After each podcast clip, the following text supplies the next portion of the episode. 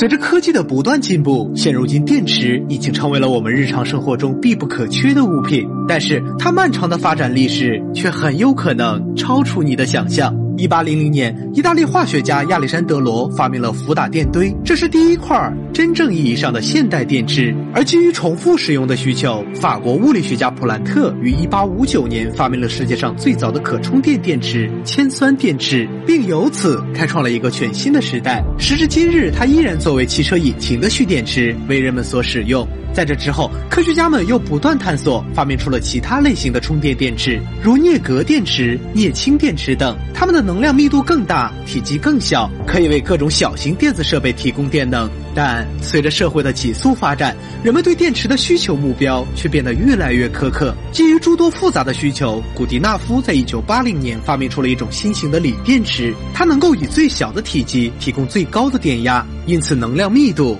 大大提高。如今，小到手机、电脑、相机，大到电动汽车，都是基于锂电池成熟的技术才得到了快速发展。但是，它也同样存在弊端。由于锂离子电池电解液所使用的有机溶剂十分易燃，因此当锂电池出现短路。针刺、挤压或高温的时候，都会导致内部隔膜破裂，从而引发温度爆炸式升高，最终出现爆燃的情况。在现实生活中，很多纯电动车发生自燃起火的事故，其实并不在少数。因此，动力电池生产厂家都会在技术上不断寻求安全突破，而比亚迪的刀片电池就是在这一背景下诞生的。它通过阵列的方式排布在一起，就像刀片一样插入到电池包里面。一方面可提高空间利用率，增加能量密度；另一方面也能够保证电芯具有足够大的散热面积，从而使安全性得到极大提升。在测试录像中，无论是针刺、挤压还是高温环境，刀片电池都没有出现起火爆燃的现象。